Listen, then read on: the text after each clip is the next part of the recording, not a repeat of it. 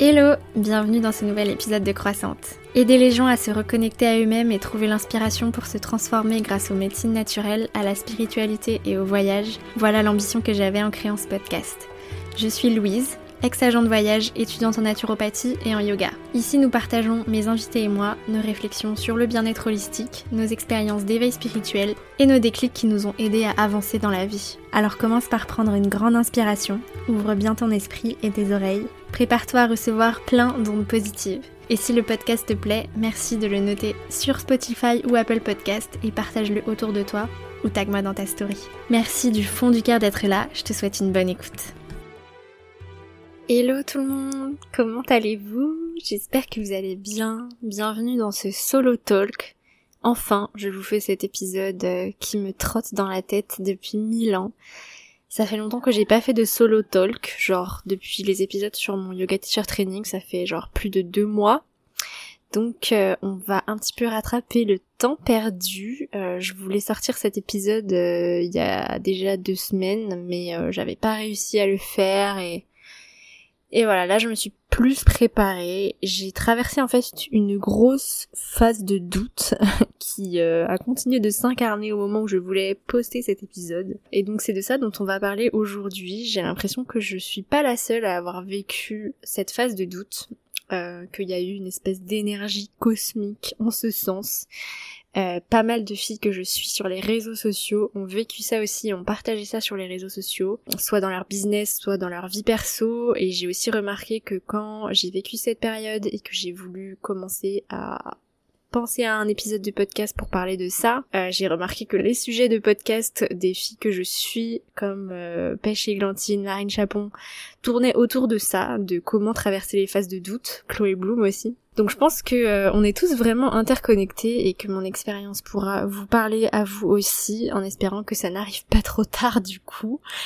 je vais essayer de, de vous livrer mes pistes de réflexion autour de comment gérer ces phases de doute, comment se questionner sur l'autosabotage, comment repérer le syndrome de l'imposteur, savoir reconnaître son intuition face à justement euh, ces syndromes et le brouhaha du mental qui nous fait douter. Je savais pas trop par où commencer, mais euh, je crois que je vais commencer par le commencement chronologique euh, de cette phase de doute même si euh, bah voilà c'est pas forcément le sujet le plus facile à vous raconter parce que je vais vous parler de ma relation avec mon copain donc voilà mon copain que euh, vous connaissez peut-être du coup si vous avez regardé mon vlog sur YouTube je fais découvrir Bali à mon mec donc voilà Flo est arrivé il y a deux mois maintenant me rejoindre à Bali ça faisait depuis le mois de septembre qu'on se connaissait et on avait décidé de se mettre ensemble euh, au mois de décembre où il avait décidé de m'accompagner, enfin en tout cas de venir me rejoindre à Bali,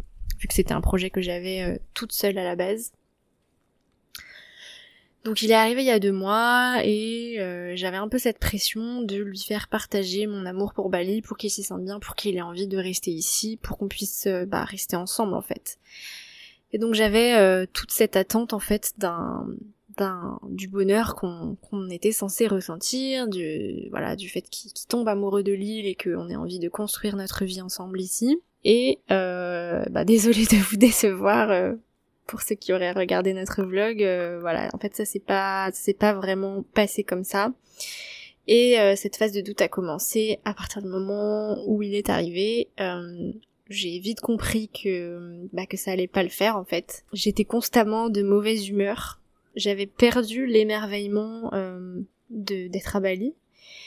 Et voilà, on s'est vite rendu compte que de un, lui, ça ne lui convenait pas, qu'il ne voudrait pas rester ici à Bali, qu'il tombait pas du tout amoureux et que voilà de Bali et que voilà, c'est pas du tout un endroit dans lequel il se voyait vivre. Et de deux, euh, on s'est rendu compte que bah entre nous, ça ça collait pas euh, il manquait le, plus important dans, un couple, en fait, euh, l'amour et la petite flamme de la passion. On a eu une phase de notre relation de découverte euh, depuis le mois de septembre on a découvert beaucoup de points en commun et quand il est arrivé, on a découvert au contraire beaucoup de divergences d'opinion et de façon de penser et voilà, on s'est vite rendu compte que ça n'allait pas coller, mais avant qu'on se synchronise sur cette ce constat en fait, euh, j'ai eu une énorme, du coup, euh, une énorme phase de doute. Euh, c'était hyper dur au début parce que, en fait, bah, cette relation sur le papier, elle était parfaite. Un garçon avec qui j'avais d'énormes points en commun.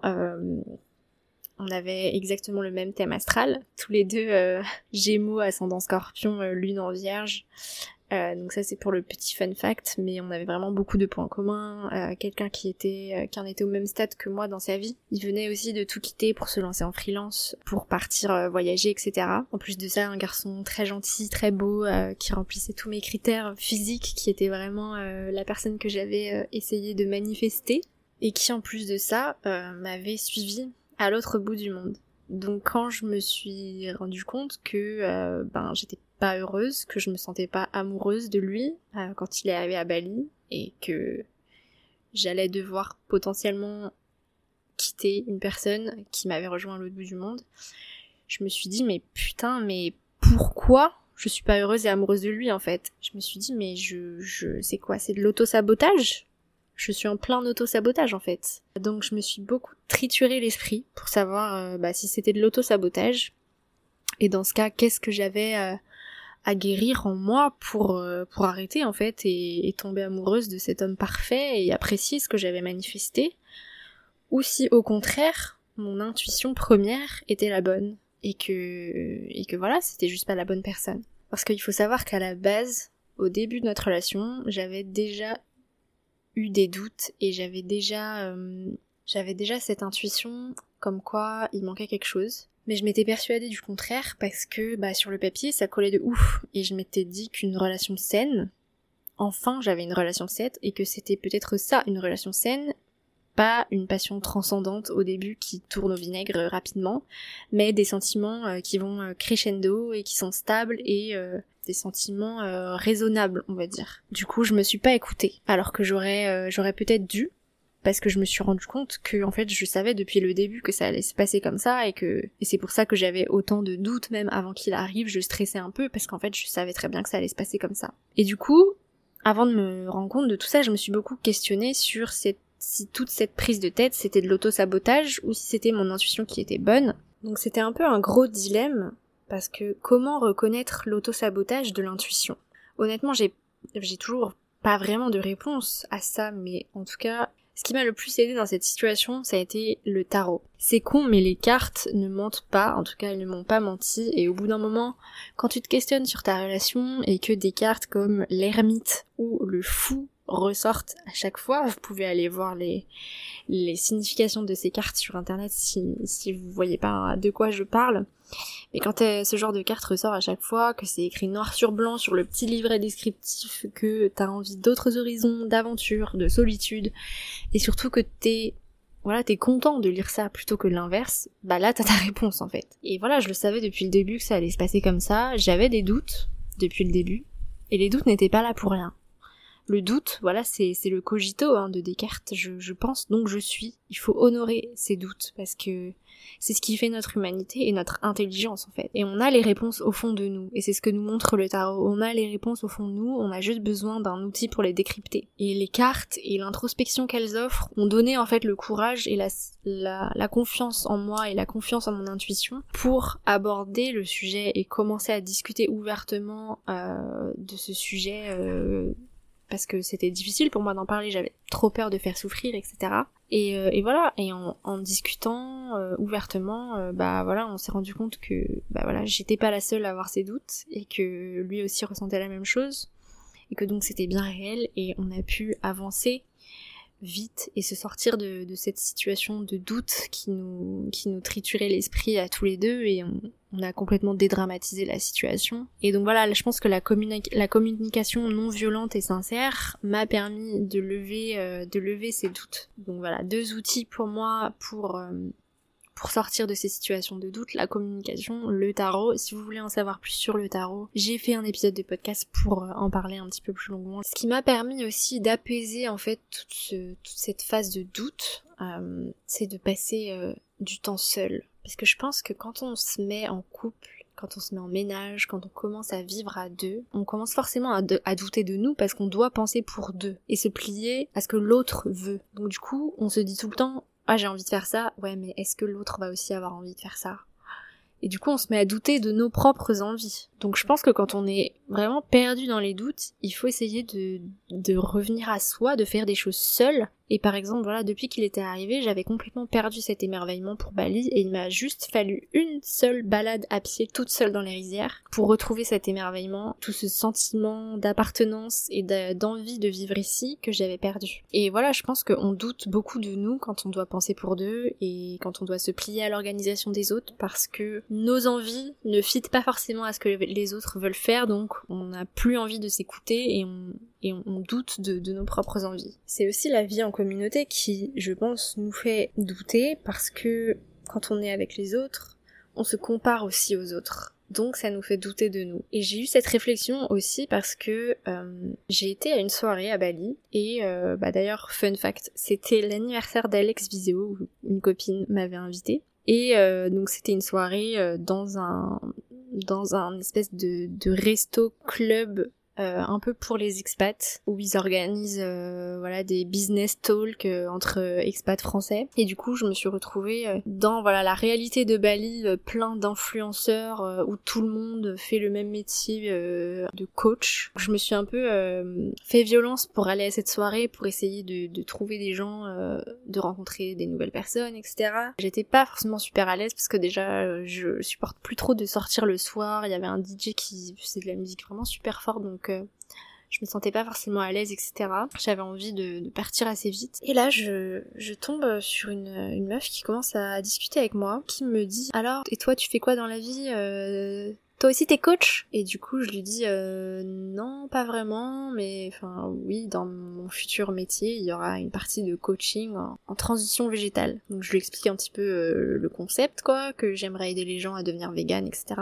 Elle me dit ah ouais c'est marrant parce que euh, moi une de mes clientes elle est coach en régime carnivore. Et là je, je, la regarde et je fais ah ouais et elle me dit ouais ouais et puis elle m'a bien convaincue hein. J'étais là mais quoi?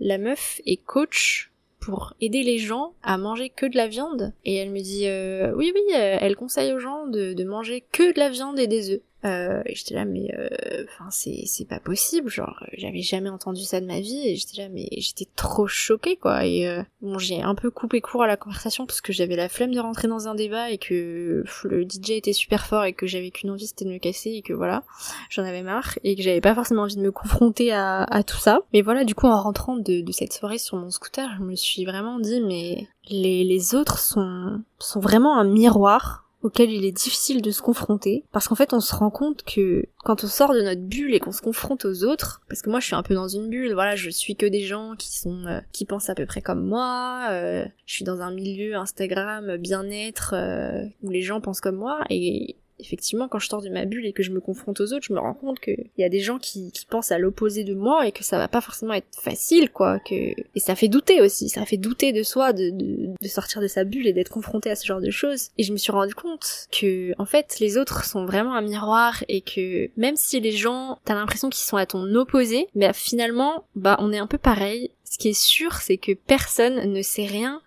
et que ça c'est vraiment notre point en commun. Voilà, elle elle est coach en carnivorisme, moi je vais devenir coach en végétalisme, qui a raison. Chacun aura sa vérité et en fait, il euh, n'y a pas de vérité universelle et notre point en commun c'est que on ne sait rien. Si ça se trouve, moi je fais complètement fausse route. Si ça se trouve, c'est elle qui a tort. Et tout nous oppose, mais finalement, ce qui nous unit, c'est ce doute en fait. Et c'est la seule vérité, c'est qu'on ne sait rien et que personne ne sait rien en fait. Voilà, je sais pas si vous si vous me suivez dans cette réflexion, moi-même je, je, je, je, sens que je, je pars loin, mais, mais tout ça pour dire que j'ai vraiment l'impression que, que la vie en société nous met toujours face à des doutes et que c'est vraiment la quintessence de l'expérience de la vie de, de, de douter, de, de penser qu'on a tort, de se comparer et de, de, de s'opposer en fait de s'opposer les uns les autres, alors que finalement on est tous pareils. Et ça c'est l'enseignement du yoga aussi, c'est l'union. On est tous unis et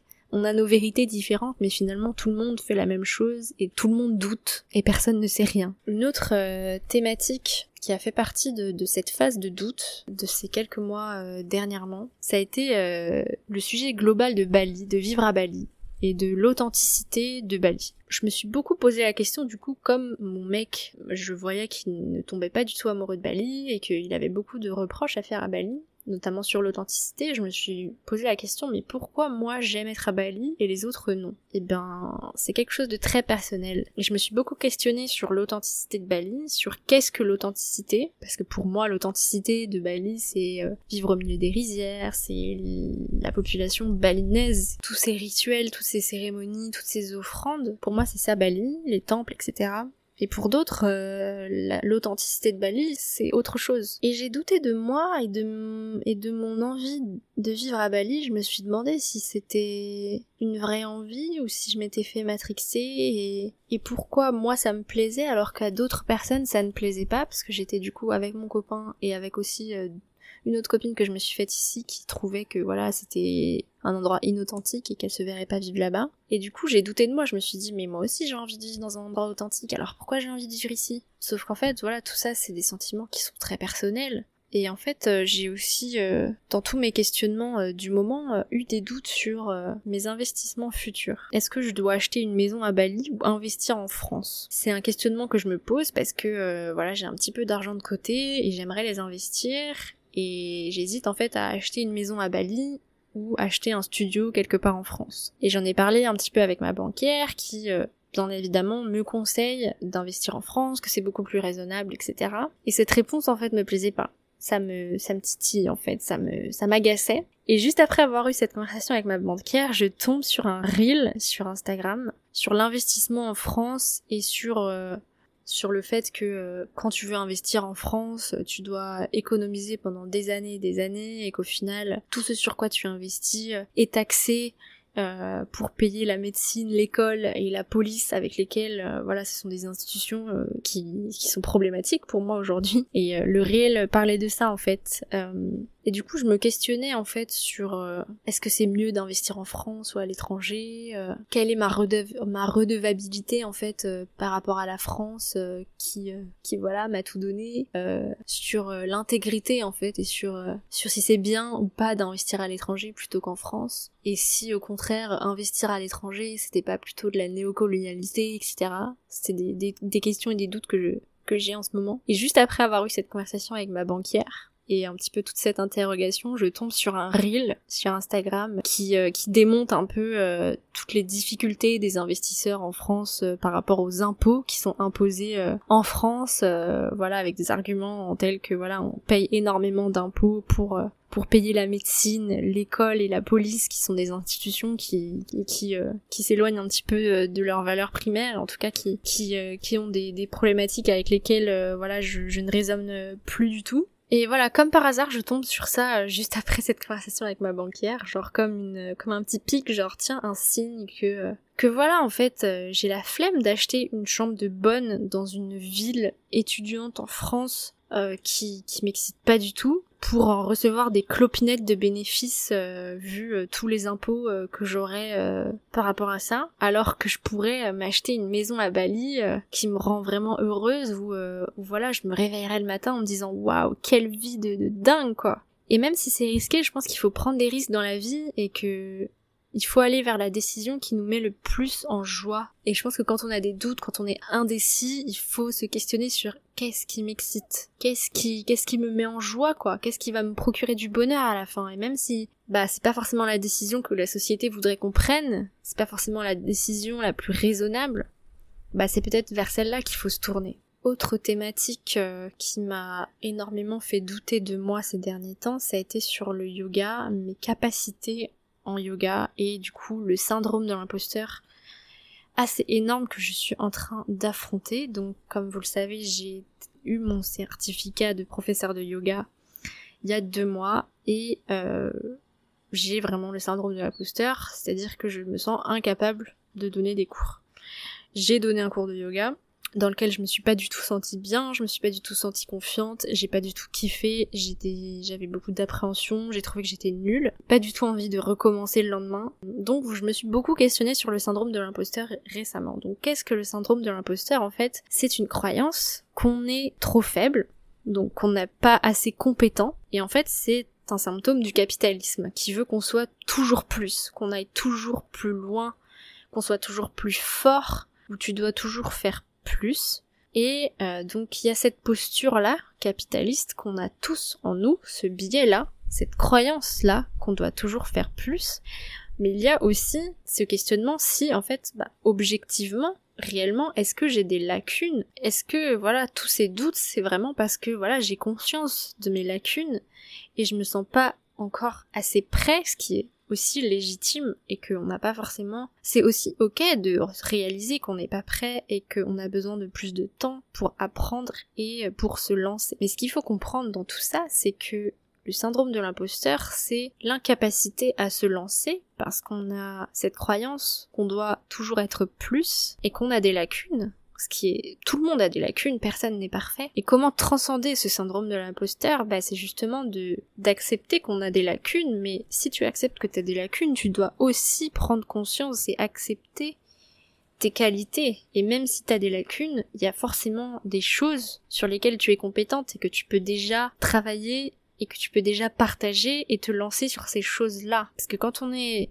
dans le monde de l'entrepreneuriat, on a une certaine idée de, de ce qu'on veut faire et de l'image qu'on veut renvoyer et euh, un peu l'image parfaite des produits qu'on veut proposer. Sauf que ce truc parfait, on peut pas l'atteindre tout de suite, donc on ne se lance pas alors que on pourrait quand même proposer déjà une version euh, plus humble de, de débutant, mais il faut bien commencer quelque part. Donc je pense que pour un peu transcender ce syndrome de l'imposteur et cette phase de doute, il faut capitaliser sur ses compétences, valoriser ses compétences, se rendre compte et, honorer et célébrer tout ce qu'on est déjà capable de faire et tout ce sur quoi on est déjà légitime euh, de partager. Mais néanmoins, j'ai beaucoup douté du coup ces derniers temps euh, de mon école de yoga et de leur euh, la capacité de professionnalisation de la formation que j'ai que j'ai faite. J'ai voulu apprendre avec des profs hindous pour avoir une expérience la plus authentique, mais il y avait aussi ben, des lacunes,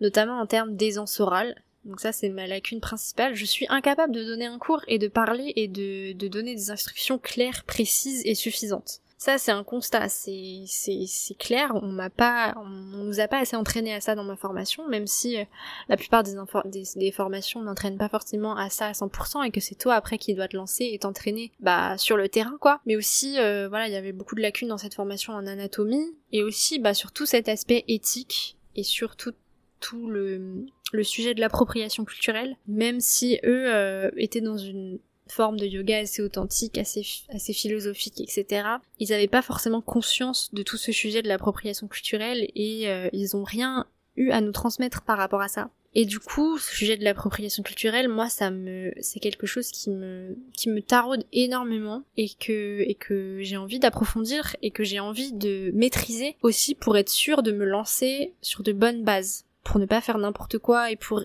être vraiment dans une éthique euh, assez euh, ancrée. Et du coup, pour aller plus loin par rapport à ce sujet-là, je me suis inscrite à la pilule rouge qui est un espèce de coaching a été lancé par Anne Favier et Selma Sardouk. Anne Favier que j'ai que j'ai interviewé euh, dans mon podcast dans l'épisode 4 sur la santé décoloniale. Et donc Selma et Anne ont lancé en fait donc c'est un coaching de groupe. C'est un espace de déconstruction ben, de nos biais coloniaux, racistes, euh, sexiste euh, sur le patriarcat euh, et aussi sur la grossophobie destinée aux entrepreneurs du bien-être, aux personnes qui proposent des thérapies pour ben, déconstruire tous ces biais-là, pour accompagner les personnes euh, au mieux dans une inclusivité euh, beaucoup plus large. Et donc c'est un espace aussi du coup où on parle beaucoup d'appropriation culturelle dans les techniques thérapeutiques. Donc je suis trop contente d'avoir de m'être inscrit à ce à ce coaching et cet espace de, de parole parce que parce que voilà je suis beaucoup beaucoup trigger à Bali sur euh, sur tout ça. Donc tout ça a participé à nourrir en fait cette phase de doute sur euh, sur mon projet de vivre à Bali. Mais euh, mais en fait que ce soit dans mon yoga teacher training ou dans mes expériences ici sur la spiritualité, je pense que si je suis beaucoup trigger par ces choses-là, par l'appropriation culturelle, par les dérives de la spiritualité, le bullshit, etc si je suis autant, euh, si ça m'énerve autant et si je suis autant confrontée à ces choses-là, c'est justement, je pense, pour me montrer, la vie me montre justement que c'est sur ça que je dois travailler et c'est peut-être, et que c'est peut-être ma mission de, euh, de dénoncer ces choses, de parler, d'essayer de, de pousser les gens à déconstruire ces choses-là. Et, et du coup, je pense que tous ces, tous ces doutes que ça m'amène et tous ces toute la colère en fait que ça m'amène, je pense qu'en fait c'est juste la vie qui me qui me montre le chemin de de ce qu'est ma mission et de des choses que je dois que je dois aller travailler et partager aux autres en fait. Et tout ça pour dire que voilà, dans la vie, tout est parfait et que les doutes servent à quelque chose. Qu'il faut avoir confiance en son intuition et que les choses qui nous font douter, c'est justement les choses qui vont nous apporter euh, plein de choses et des directions qu'on doit prendre. Et je vous invite à observer les signes en fait. Quand on doute de nous et quand on doute de notre intuition, peut-être que la vie aussi nous envoie des signes et que même dans les phases de manque de confiance, on peut ou on peut douter de son intuition, bah la, vie nous, envoie des signes sur lesquels euh, se raccrocher pour se dire ah ouais non mais en fait euh, mon intuition elle existe. Genre moi j'ai eu ça l'autre jour.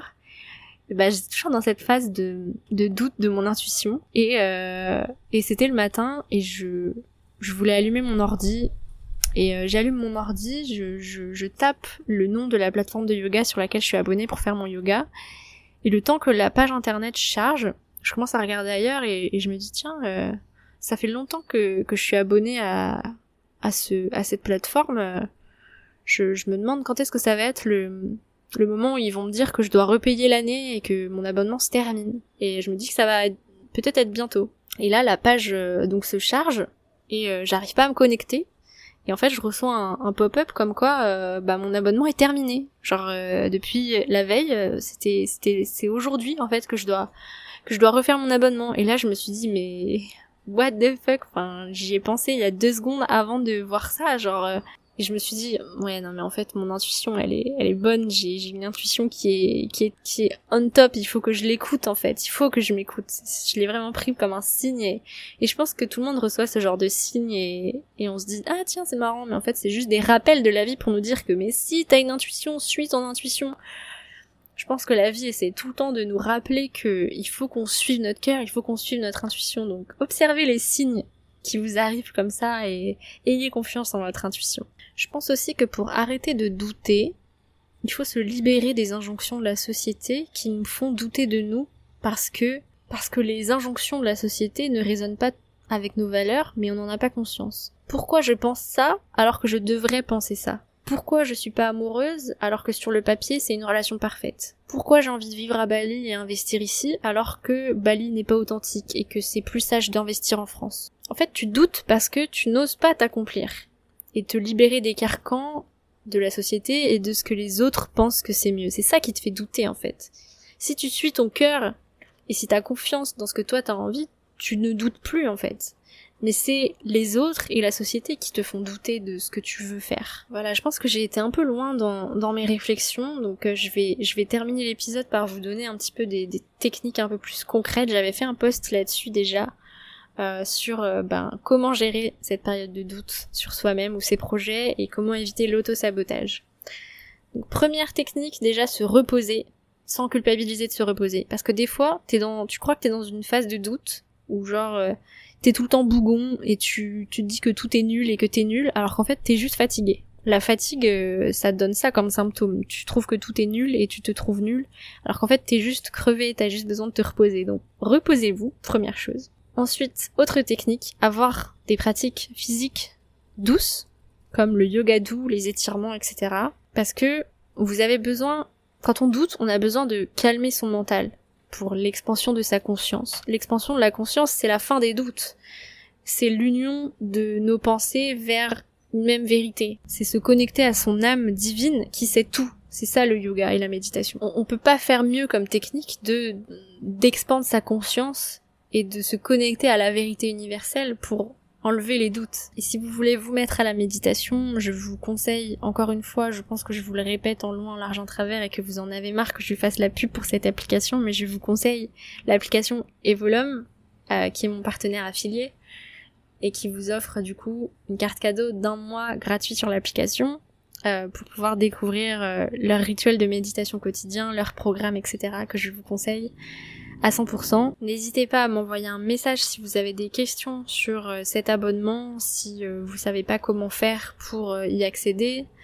Tout est en description de l'épisode et dans mon Linktree sur Instagram. Et n'hésitez pas à m'envoyer un message pour savoir comment en profiter. Et si au contraire vous êtes en forme et que vous avez envie de bouger, Je pense qu'une bonne séance de cardio aussi, si on en a l'énergie, ça peut vraiment faire énormément de bien pour euh, calmer le mental et reconnecter avec sa détermination et, reprendre confiance en soi pendant une phase de syndrome de l'imposteur. Bouger son corps, euh, secouer un petit peu son corps et son esprit, ça, ça peut que faire du bien pour, euh, pour cette phase de doute. Bien évidemment, je l'ai déjà dit, mais du coup, se tirer les cartes, accompagné d'un moment de méditation et d'écriture aussi, de journaling, pour aller déconstruire ses croyances euh, qui amènent des doutes. Je pense que c'est une super technique. N'hésitez pas à tester ça, à vous commander un jeu de tarot et à vous y mettre. C'est vraiment incroyable. Euh, ça répond vraiment à des interrogations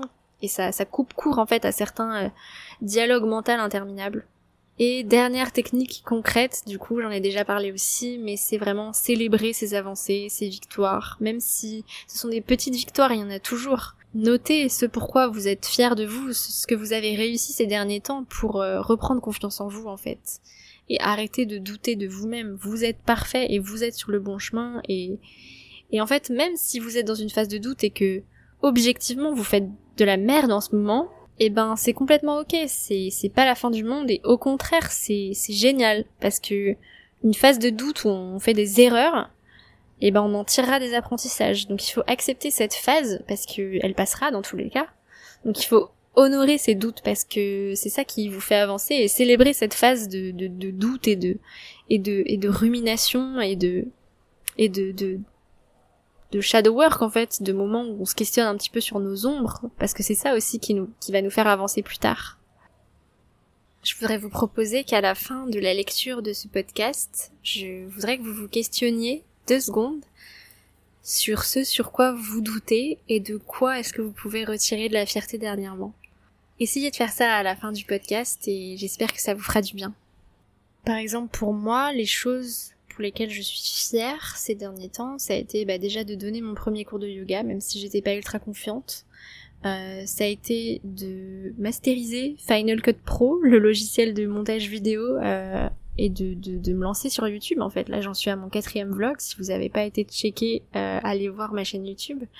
Je me serais jamais cru capable de faire des montages aussi poussés, même si bon pour certains peut-être que c'est pas poussé, mais moi je trouve que c'est quand même, je suis quand même assez assez loin.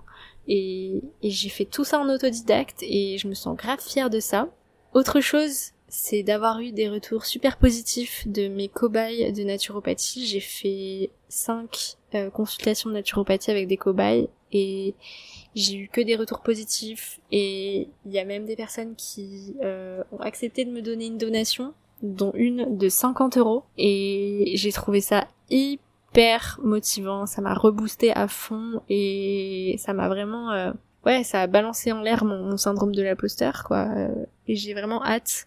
Ça, c'est vraiment un sujet sur lequel je me sens à l'aise et j'ai vraiment hâte de vous proposer euh, des accompagnements de naturopathie et de végétalisation parce que je sens que je suis vraiment à l'aise là-dedans et c'est aussi pour ça que j'ai envie de prioriser ça par rapport au yoga dans lequel je me sens moins à l'aise. Et d'ailleurs prochainement je pense relancer un appel euh, aux candidatures pour euh, tester la version bêta de mon futur accompagnement que j'ai dans la tête pour un accompagnement de naturopathie et de végétalisation.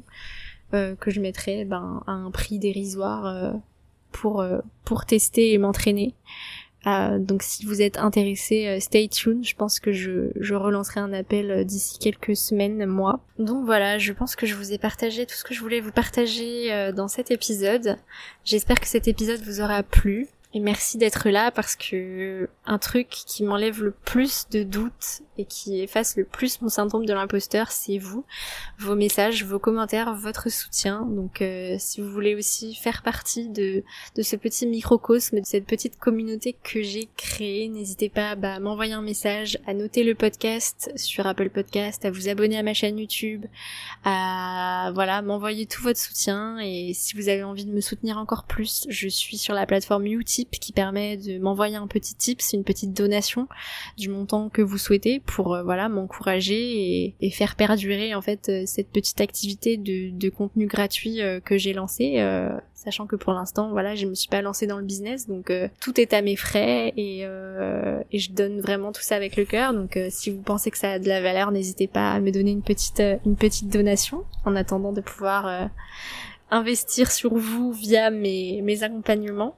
Donc voilà, merci en tout cas d'avoir écouté cet épisode jusqu'au bout et je, vous, je vous dis à bientôt. On se voit tous les jours sur Instagram, on se revoit sur YouTube la semaine prochaine et sur le podcast dans deux semaines. Prenez soin de vous, bye